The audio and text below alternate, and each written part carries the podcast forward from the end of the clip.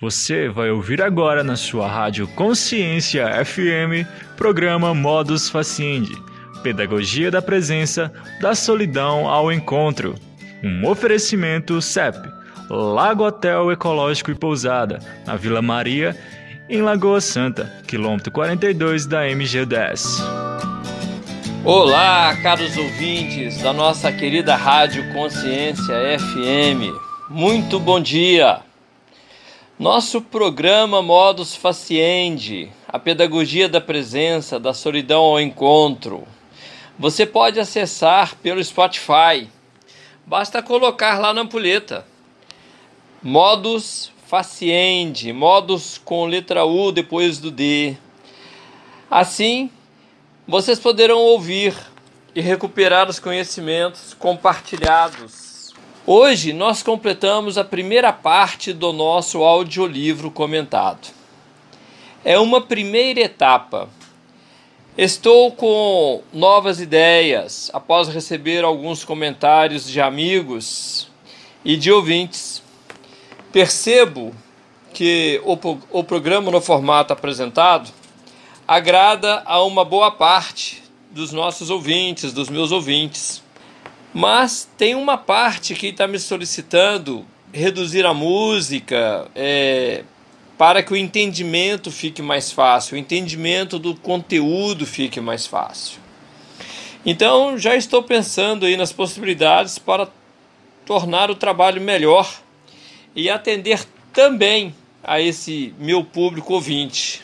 Podem contar, estou aprendendo com as sugestões e já promovendo alterações. Já consegui lá com a Sil, com o Samuel, a gentileza de fazer do nosso programa essa parte normal, como nós temos aqui, musicada, né? Mas também fazer uma outra versão sem as músicas. Achei de fato muito interessante. Por quê? Porque nessa outra versão, esses meus ouvintes que estão né, mais agitados, precisando ouvir com mais rapidez, indo direto aos conteúdos, eles poderão ter o prazer de ouvir com mais tempo com música, mas poderão também ouvir sem a música, facilitando então o entendimento. Agradeço a todos que têm me dado essas sugestões, porque assim eu vou aprendendo. Eu esclareço que o nosso programa é dirigido tanto ao público técnico, que são educadores profissionais em escolas ou equipamentos socioeducativos, né, esses equipamentos socioeducativos que são formalizados pelas exigências do, do, assertivas, eu diria, do Estatuto da Criança e do Adolescente. Mas o nosso programa, ele é também, é, os nossos ouvintes do nosso programa, também é o público em geral. Esse esforço é justamente para capacitar mais pessoas, para que mais pessoas possam contribuir a partir dos seus lares, na educação de seus filhos, netos, sobrinhos, vizinhos e todos os adolescentes que estiverem por perto.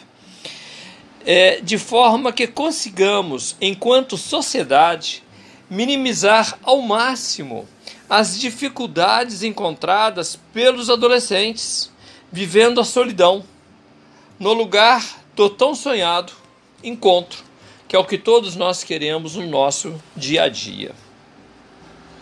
Também quero ressaltar que eu já anunciei no programa passado que iria iniciar uma série de entrevistas com Dona Maria José Gomes da Costa viúva do professor Antônio Carlos Gomes da Costa.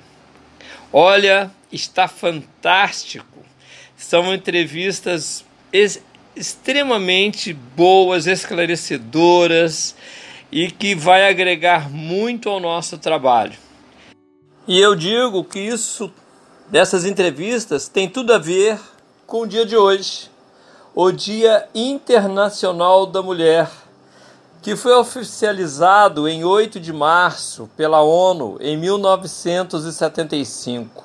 Maria José é um exemplo de força, de caráter, de possibilidades, E olha, fantástico. Parabéns a todas as mulheres, que todas as mulheres, com essa força que a mulher tem, com essa energia que a mulher precisa ter, para conviver em um mundo machista, misógino, que é uma coisa bastante triste na nossa sociedade, desnecessária. Os homens podem ficar mais seguros, menos inseguros, não precisam estar o tempo todo sendo os fortes. Somos apenas todos, homens e mulheres, seres humanos, com as mais diversas características, um mundo de características, uma diversidade enorme de características, que também devem ser todas respeitadas. As diferenças é aquilo que nos enriquece. As diferenças são as coisas que fazem o mundo ter mais cor, o mundo ter mais cheiro, o mundo ter mais beleza, o mundo ter mais tons. É isso aí. Parabéns para todas as mulheres. Viva o 8 de março. E não só 8 de março. E você aí, homem, cuide bem das mulheres, para que elas possam também cuidar bem de você.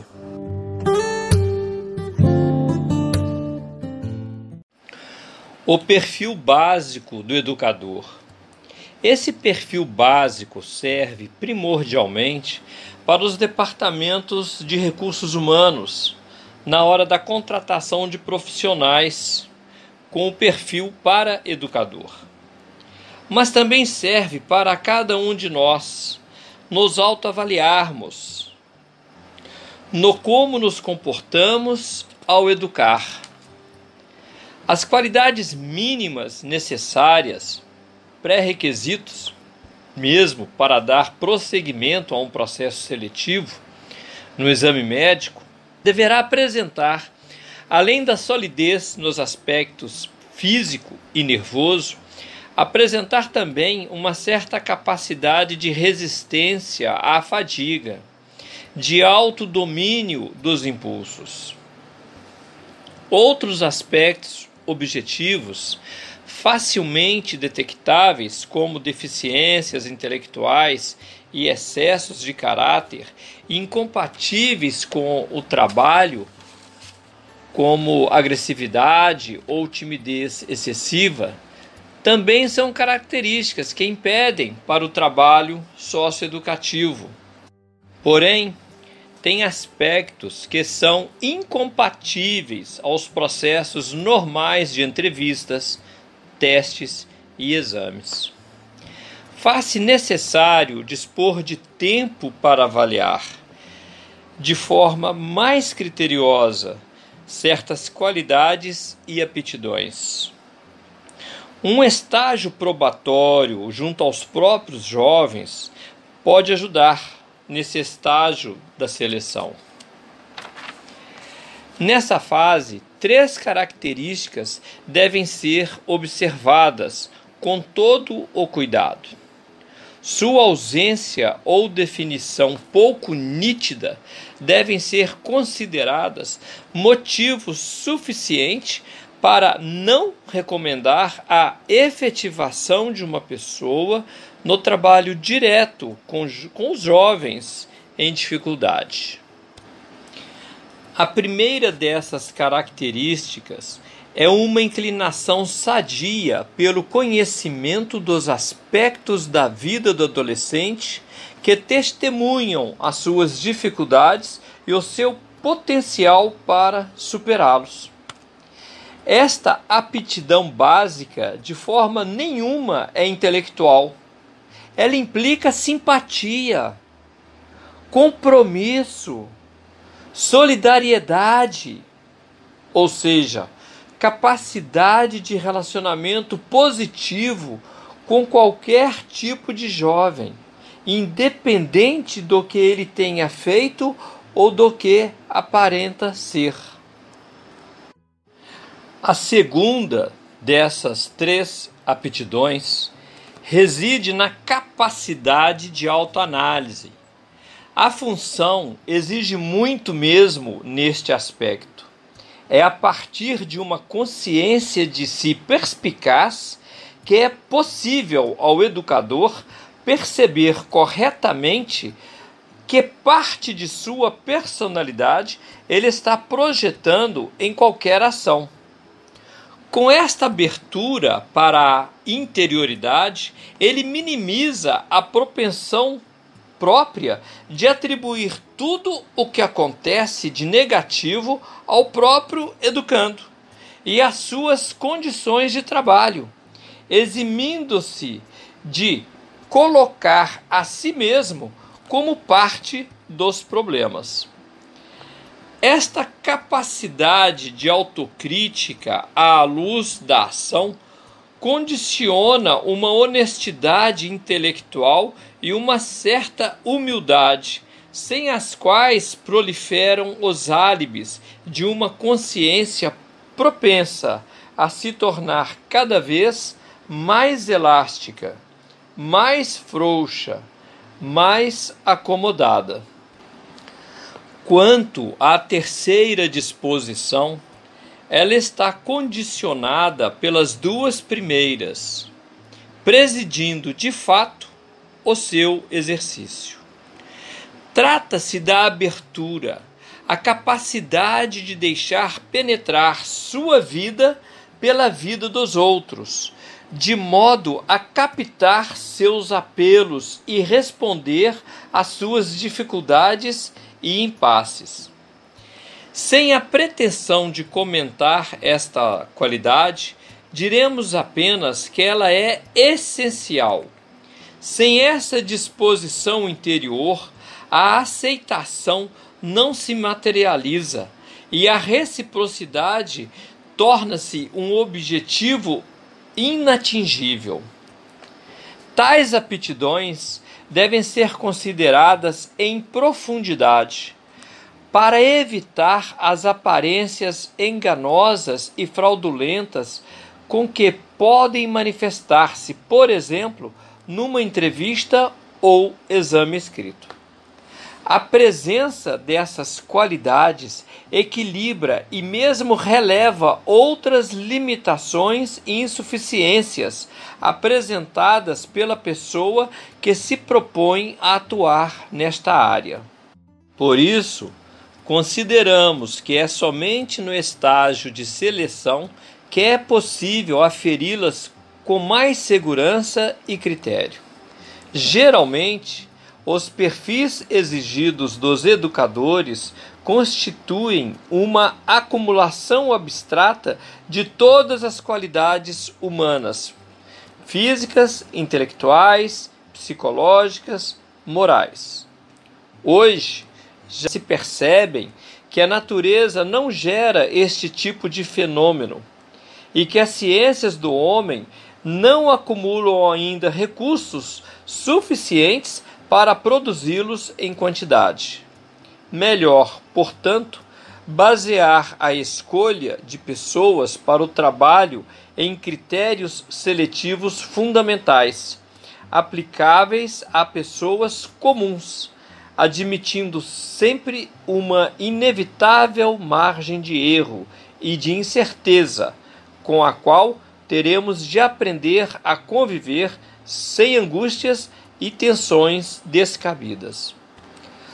O primeiro instrumento deve ser a entrevista ou outras formas de contatos despojados de qualquer tecnicismo, favoráveis à expressão pessoal de quem se candidata ao trabalho.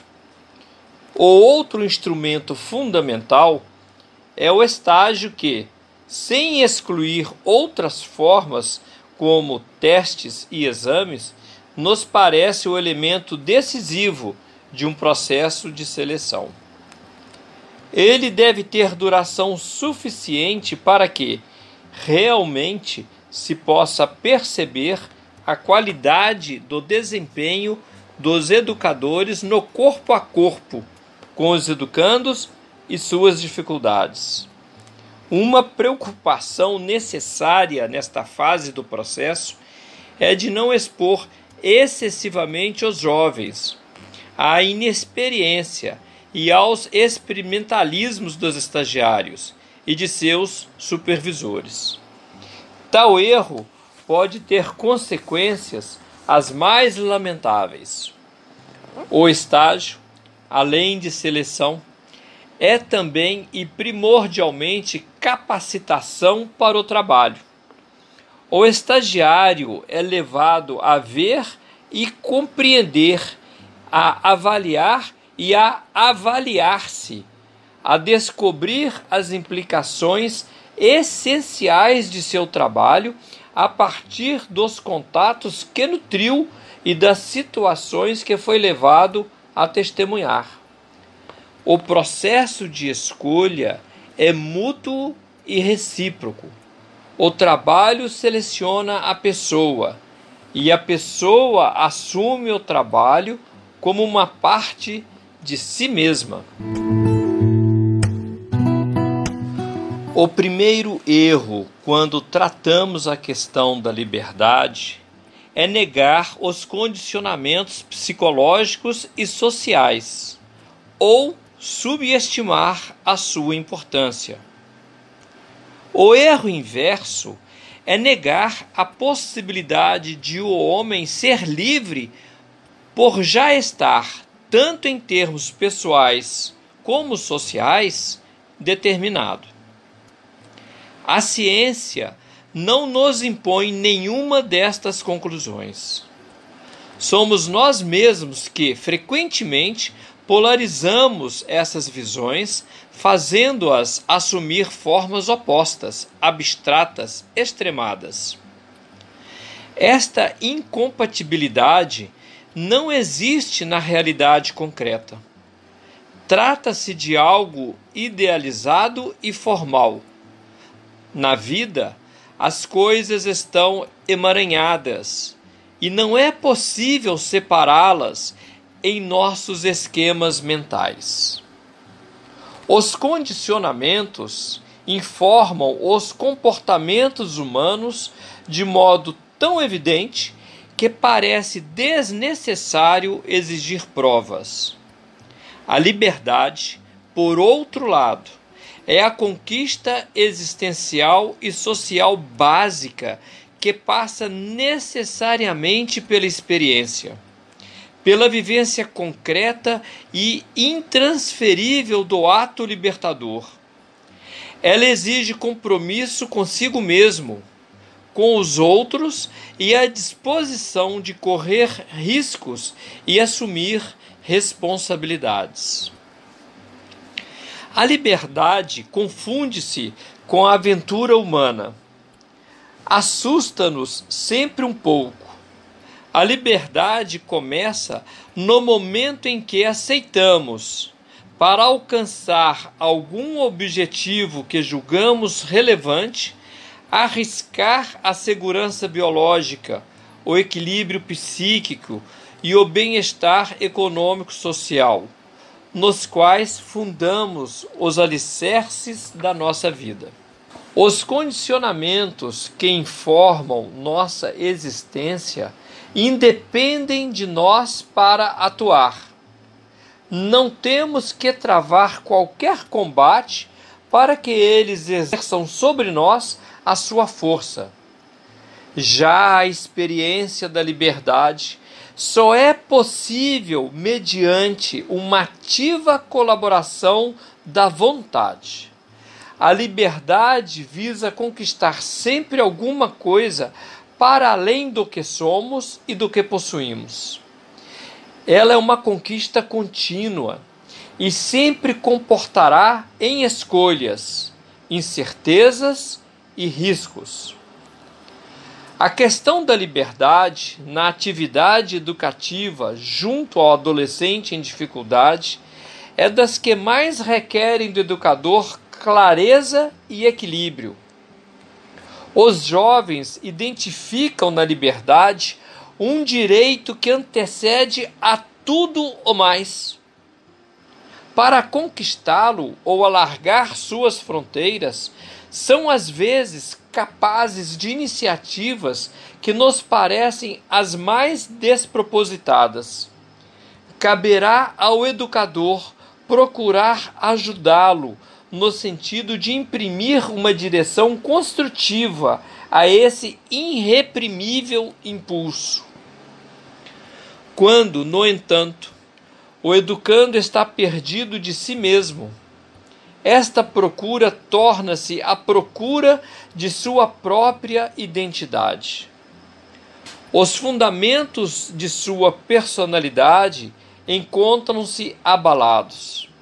Na sua vida há um vazio de calor e de presenças humanas, um vazio insuportável que ele precisa, de alguma forma, preencher. O papel do educador será facilitar-lhe o acesso a esses bens perdidos mediante o confronto com a sua realidade e com os limites que ela lhe impõe e das possibilidades que ela comporta.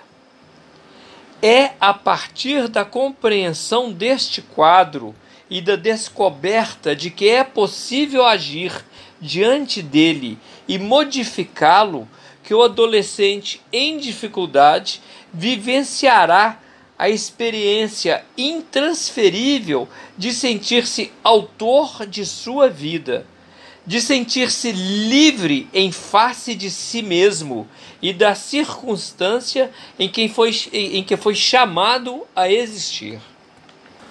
Quando tiver efetuado essa conquista, o jovem irá usá-la como base sobre a qual construirá a sua vida.